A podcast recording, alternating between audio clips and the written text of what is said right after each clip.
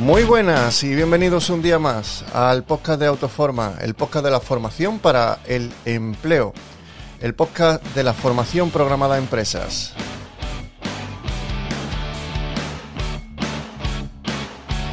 Hoy vamos a hablar con Francisco Calvo Santacana, ya lo conocéis de Autoforma al Día, pero viene por primera vez al podcast de Autoforma.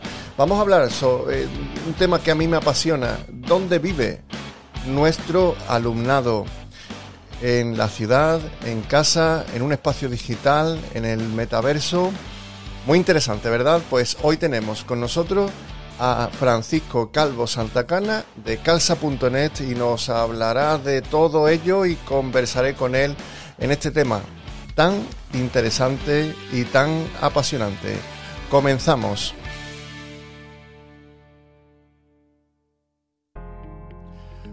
Bueno, pero, eh, pero antes de empezar, quiero recordarte, soy José Antonio Márquez, secretario general de Autoforma. En autoforma.es tienes toda la información de esta asociación eh, que trabajamos mucho la parte online de gestores de formación. Eh, te invito a que entres en la página web y te unas a uno de nuestros cuatro grupos de WhatsApp. Tenemos cuatro, no es necesario que estés en todo, con que estés en uno es suficiente.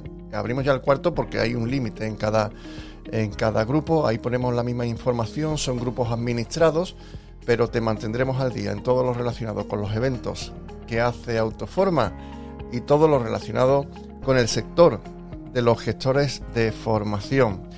Todo esto lo tienes en autoforma.es. Ahí tienes un link y te puedes unir a los grupos de WhatsApp de Autoforma.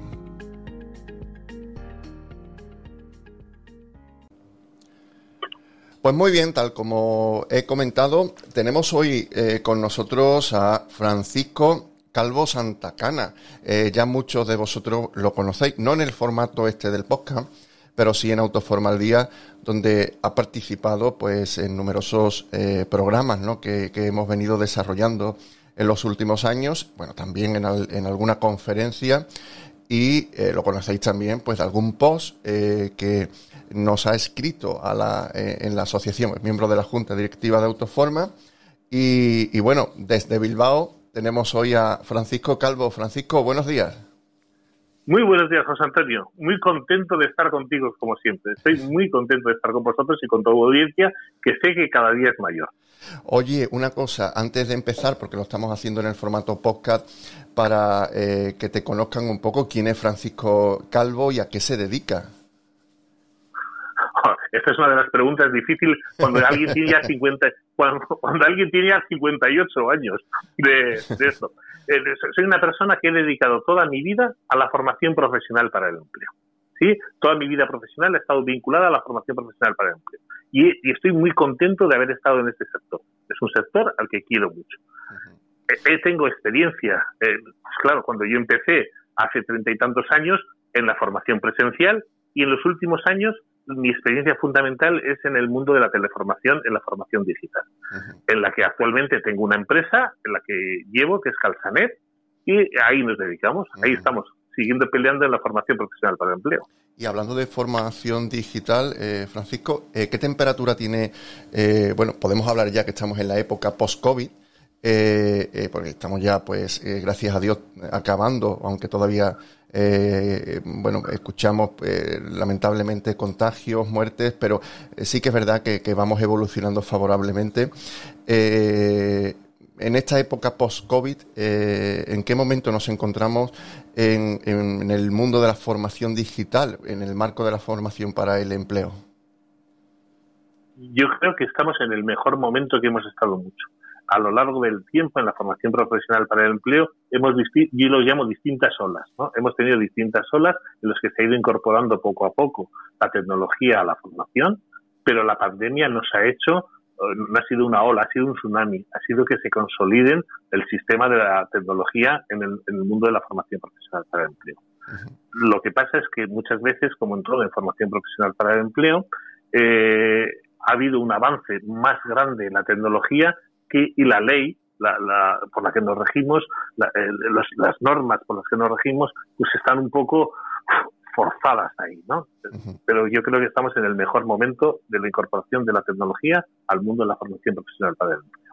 Además que vamos viendo que todo, eh, toda normativa que, va saliendo se va enfocando, eh, yo me acuerdo ahora mismo en, la reforma laboral, por ejemplo, que incorpora eh, los expedientes de regulación temporal de empleo, pero vinculados ¿no? a, la, a la formación.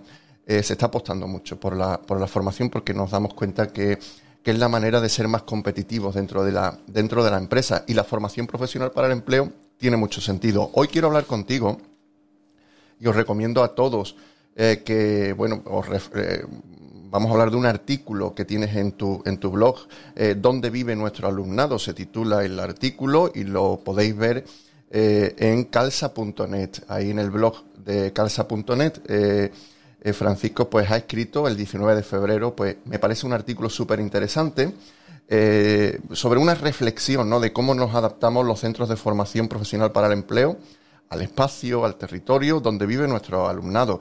Eh, lo toma como referencia o tiene el origen esta reflexión que hace en este artículo en una, en una ponencia del profesor José María Oquean en la presentación del kit digital, donde pues hacía una taxonomía de espacios y del distinto comportamiento del consumidor. Habla de distintos escenarios, como puede ser la naturaleza, el campo, el mar, eh, dónde está nuestro alumnado, en la ciudad, en casa, en el espacio digital, en el metaverso. A mí, eh, porque esto da para mucho, yo hablaba con, con, Francisco y le decía, oye, es que esto da para, para, varios, para varios episodios, pero me gustaría centrar en dos puntos que me parecen súper interesantes. El primero, y me encanta el título, Francisco, Mi casa como espacio formativo. Y qué verdad, ¿verdad? Sí, sí, sí, sí. aunque la, formación profesional para el empleo, la formación en general, nace en la ciudad tras la, tras la industrialización, cuando el sistema de los gremios no funciona, ahora la formación profesional para el empleo en la pandemia hemos descubierto el hogar, nuestra casa, como el sitio donde nos podemos formar, ¿sí? Y ha sido y se ha generalizado en, la, en muchas capas de la población, ¿no? Y es algo claro. Y ahí, en mi casa, donde hoy se realiza la formación es a través de la teleformación, ¿no? De, de esto. Y ahí surgen, a, mi modo de entender, algunas pequeñas eh, algunas pequeñas lagunas, algunos pequeños gaps que tenemos respecto respecto a, a, la formación, ¿no? Y, es, y, te pongo un, ejemplo. Tradicionalmente, cuando el alumno va a un centro de formación presencial, ¿sí? como ha sido siempre, el que marca el ritmo de la formación es el profesor. ¿sí?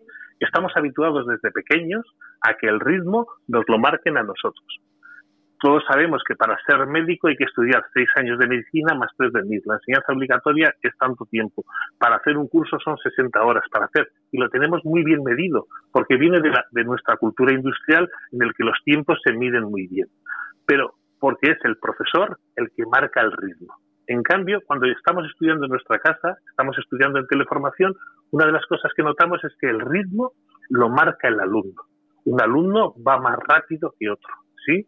Por eso es una de las cosas que planteo, las normas que tenemos hoy en la formación profesional para el empleo, que son normas que emanan de la presencialidad, que, emanan del espacio eh, eh, que yo llamo E2, del espacio de la ciudad, del espacio urbanita, de la presencialidad, esas normas hoy no nos sirven para cuando trasladamos la formación a otros entornos, cuando la trasladamos al campo o cuando la trasladamos al espacio digital. Es una de las reflexiones que, yo veo, ¿no?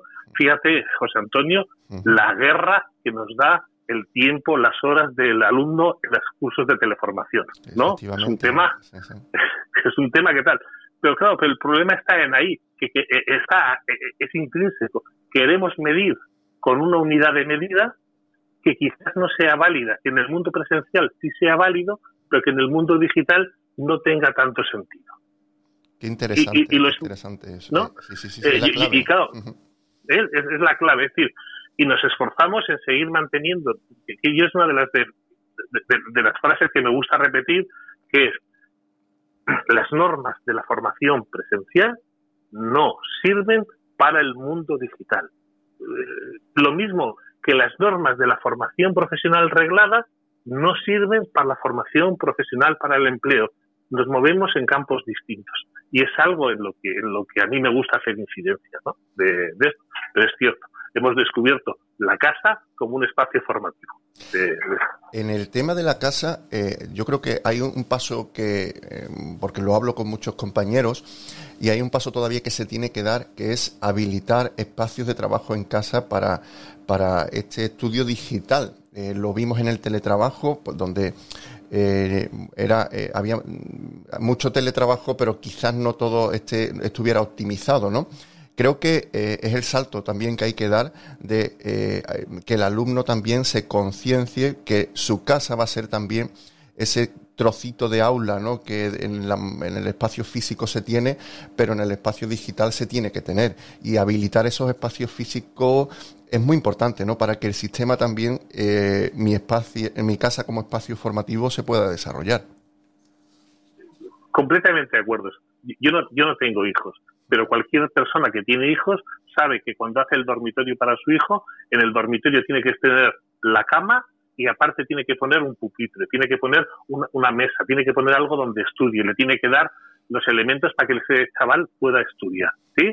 Pues a las personas adultas hemos aprendido en eso que necesitamos lo mismo, que en nuestra casa, aparte de tener la cocina, tener la sala, tener Netflix, necesitamos también tener un hueco, un rincón, un sitio cómodo donde poder aprender. ¿Por qué? Porque el aprendizaje se ha convertido en algo que va a ser permanente en todas nuestras vidas. Cuando diseñemos una casa, tendremos que ya pensar eso. ¿En qué sitio voy a poder yo realizar tanto el teletrabajo como el aprendizaje que me requiere mi vida profesional?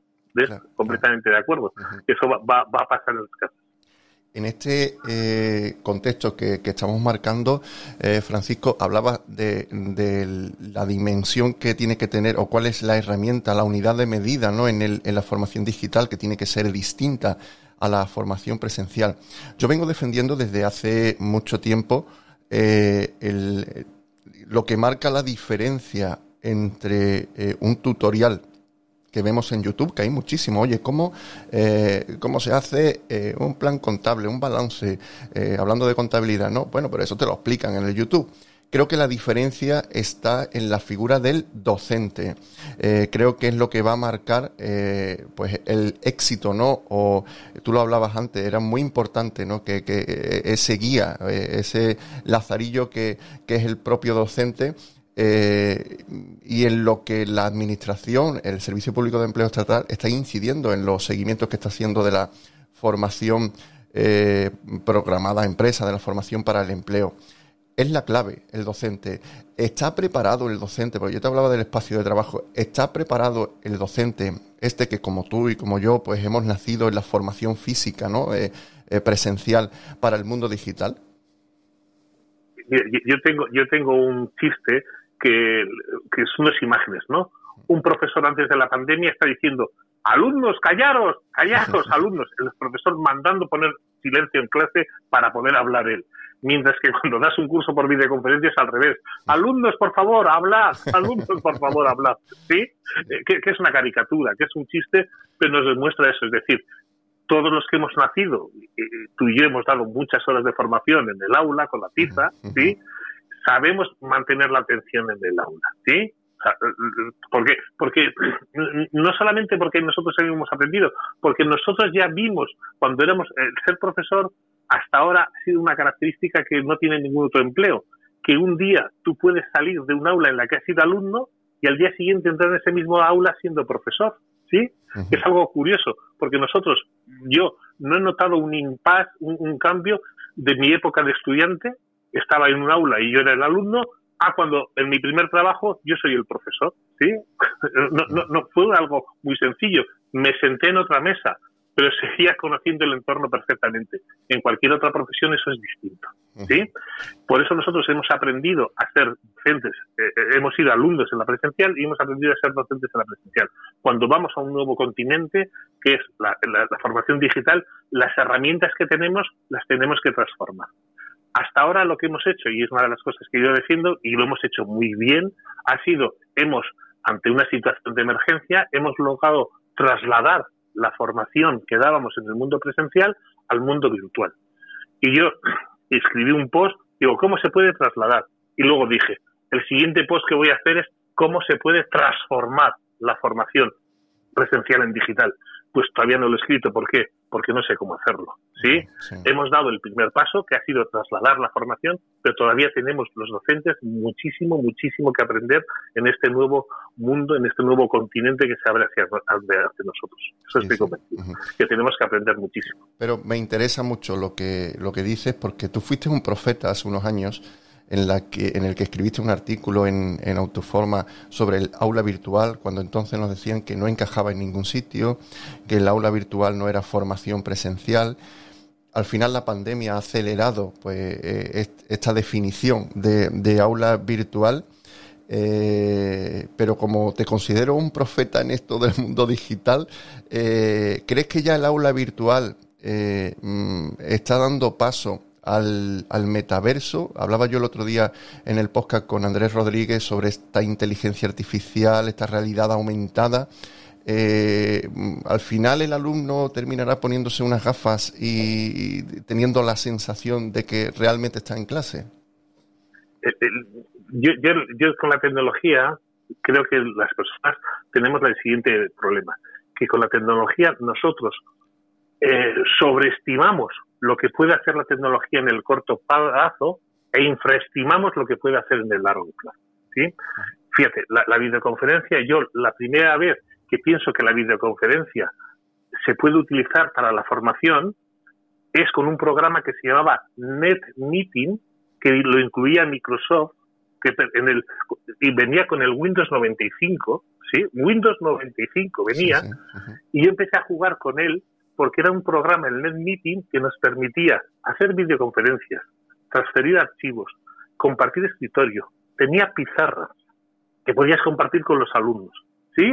Y podías tomar el control de los ordenadores de los alumnos. Estoy hablando de Windows 95, imagino año 95, 96, 97, 98. Fue la primera vez que yo experimenté con las videoconferencias, ¿sí? Fíjate lo que ha tardado eso en incorporarse ahora, ¿sí?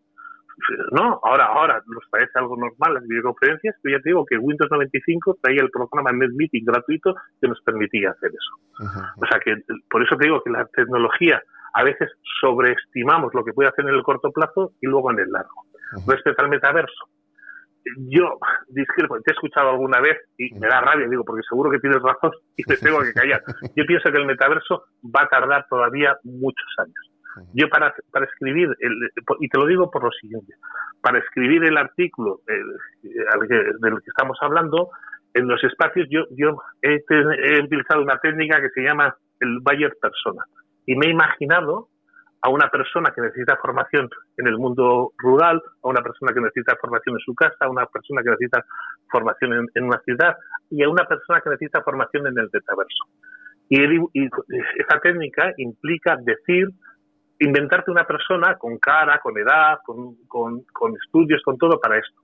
Yo en el metaverso creo que será aplicable a una persona que yo llamo Íñigo, porque es mi sobrino, que tiene 15 años, que toda su formación la ha hecho en digitalizada, porque él tiene una tablet, él cuando mira un ordenador intenta eh, porque piensa que todas las pantallas son táctiles, que nunca ha tenido un libro de texto y que ahora está en periodo de formación.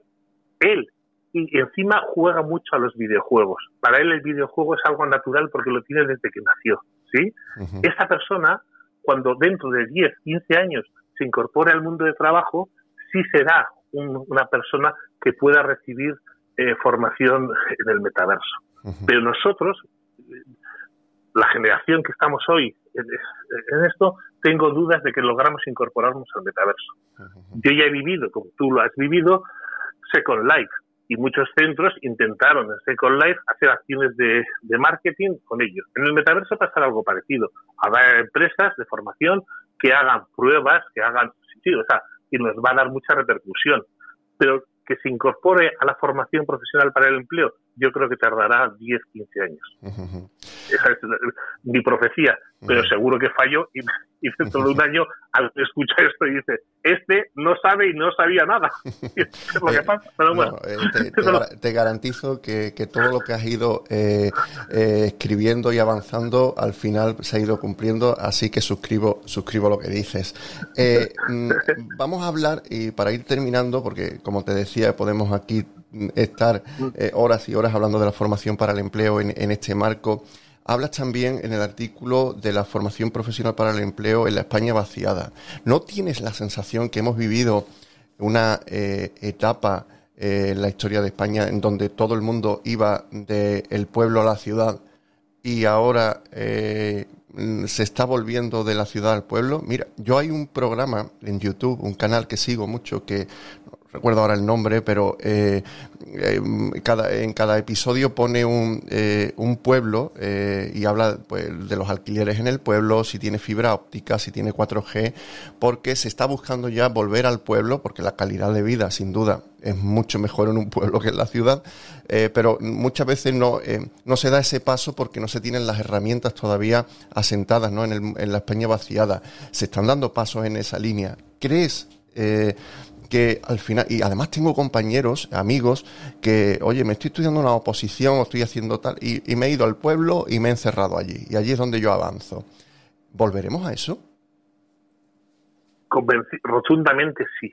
Yo estoy convencido de que convivirán las dos realidades, las megaciudades seguirán existiendo porque tienen, porque tienen una eficiencia que no tienen eh, otros sistemas, pero que la España vaciada yo estoy convencido que poco a poco va a ir saliendo y vamos a ir volviendo personas allí. Yo estoy completamente convencido, porque nos ofrece muchísimos recursos que no, que no nos ofrece la ciudad.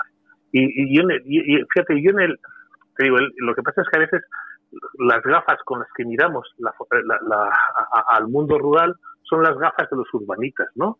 Pero yo creo que el potencial que tienen es bestial. Y, en, el, en el artículo pongo un ejemplo que a mí me parece impresionante. Es la tienda Barrabés, ¿sí? Es una tienda que se dedica a hacer, que se dedicaba a hacer eh, en un pueblo de Benasque de 1.400 habitantes, se dedicaba a vender material deportivo. Y crea la tienda en 1995, 1995. Google nace en 1998. Y desde un pueblo de, de Huesca logran vender 8 millones de euros a todo el mundo. Las tiendas americanas, en esa época, en los años 2000, les hacen un boicot porque piensan que desde un pueblo de Huesca les están haciendo competencia leal a los americanos en la venta de material de montaña es que el potencial que tenemos es bestial, porque la inteligencia, la capacidad y los recursos están exactamente también en la España vaciada. Es decir, yo le veo el potencial bestial, bestial, bestial. De verdad que lo digo. Y, además la, palabra bestial no es una palabra técnica. y sobre todo, eh, Francisco, la calidad de vida. Eh, es decir, la calidad de vida. Yo creo que, que, se potencia mucho el estudio porque cuando tienes una calidad de vida, creo que eres más eficiente y lo traslado también al teletrabajo, que cuando eh, trabajas con una alta calidad de vida, eh, pues eres más eficiente también en, en, tu puesto de trabajo. Tomamos nota y dentro de eh, un tiempo volvemos a hablar, dentro de unos años recordamos esto que comentamos porque creo que va a haber eh, un trasvase eh, humano de la ciudad al, al, pueblo eh, en, estos, en estos años. Por último, nos habla del nuevo continente, un espacio por conquistar. ¿Qué es eso? yo, pienso que el, mundo, el mundo digital, lo que, cuando digitalizamos algo, pasamos de los átomos, de las cosas físicas, a los bits, esto nos está dando una, serie de características que no encontramos en ningún, en, ningún, no tenemos ningún referente económico hasta ahora. Y yo hablo de, que vamos a una economía en la que el coste marginal es cero. Producir este podcast, eh, José Antonio, eh, nos, tiene un precio, tiene el precio del material, del tiempo, de la dedicación, de la edición, etcétera. Pero una vez publicado este podcast, que lo escuchen mil personas o diez mil, el coste es exactamente igual. El coste marginal es cero. ¿sí? Eso va a revolucionar muchísimas cosas. Eso es algo que va a revolucionar muchísimas cosas. Y, alguien, y, punto, punto y aparte. Otra de las características que hay es, y, en eso tú eres un precursor, tú imagínate, José Antonio, todo lo que estás dando gratis al sector de la formación profesional para el empleo. ¿Cuántos programas llevas de autoforma al día? Pues estamos ya en 219, creo que son. 219, es decir, 200 que tienen un valor bestial. Hay cursos que, que yo he hecho mm. que tienen una, calidad infinitamente menor a la que tú das gratis. Imagínate, eh, tú la das gratis al mundo pero eh, pero eso tiene un coste, sí, sí, pero, pero reproducirlo, que, un vídeo tuyo lo escuchen, lo, vean 700 personas o lo vean 1.400 personas, el coste es, similar. Por eso te digo que tenemos el coste marginal cero y luego personas que altruistamente dan formación, dan información, dan buenas cosas al mundo. Eh, o sea, hay la realización de los productos formativos ya no está monopolizada por unas pocas personas. Hay muchas personas que están colaborando. Por eso te digo que es un mundo que se va a reposicionar mucho, mucho, mucho, mucho. Hay que, tener, hay que tener conversaciones de estas porque muchas veces nos excedemos con lo administrativo, con la norma tal que ha salido o el, esta inspección, están solicitando ahora tal. Eh, y muchas veces tenemos que elevar este, esta altura de vuelo para analizar en qué sector nos encontramos, eh, qué es la formación para el empleo, hacia dónde camina eh, ir trabajando pues para, para, sentar bases para que en el futuro tengamos eh, deberes hechos. Para terminar, Francisco, porque mm, espero en, un tiempo también volver a tener más episodios contigo, ¿no? Y, seguir hablando. Pero para terminar, de todo lo que hemos hablado, de, estas incorporaciones nuevas, a la teleformación en tu plataforma, que lo digo a todos los que nos escuchen, pueden en calza.net, eh, pueden tener ahí toda la, información. Eh, ¿Qué has incorporado nuevo? ¿Qué, ves que es necesario? ¿Qué, eh, qué, no tenías hace antes de la pandemia y ahora tienes? El, aula virtual, el aula virtual, el, aula virtual es lo que ha cambiado, ha cambiado realmente. Yo pienso que el futuro, de la, y, apuesto por ello, que el futuro de la formación va a ser una formación mixta en la que una parte se puede, se puede se pueda dar en una formación eh, en la que el alumno puede ir a clase o pueda verlo en videoconferencia, ¿sí? lo que llamamos bimodal en nuestro lenguaje, y aparte y aparte luego hay una serie de cosas que se hagan mediante la plataforma de teleformación más clásica. ¿sí?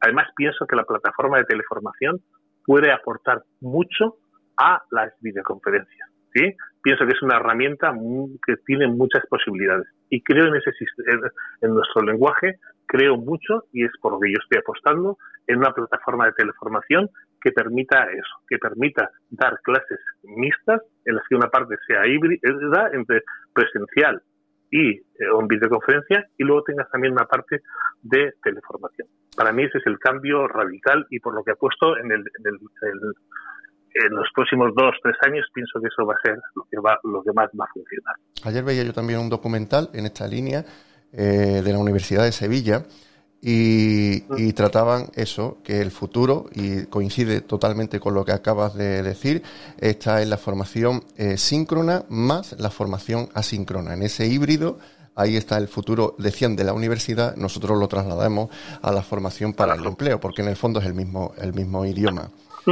Eh, Francisco, mil gracias, mil gracias por, por estar aquí, por, porque eh, me encanta charlar contigo y, amenazo con volverte a llamar en, en, breve. ¿eh? yo, yo, de verdad te lo digo, siempre que hablo contigo, te doy las gracias por, el labor, por la labor importante que haces para el sector. Muchísimas gracias, José Antonio.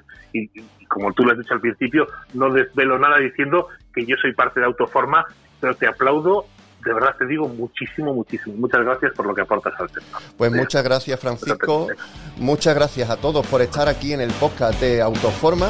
Nos vemos en el próximo episodio donde sí, eh, vamos a seguir aportando granitos de arena al mundo de la formación para el empleo, al mundo de la formación programada a empresa. Os recuerdo que si estás interesado en la asociación eh, Autoforma tenemos reuniones de 15 minutos donde te podemos explicar todas las ventajas que tiene formar parte de la Asociación Nacional de Gestores de Formación, una asociación que nació, que sigue siendo y que será puramente online porque como hemos hablado, este es el futuro. Un saludo a todos.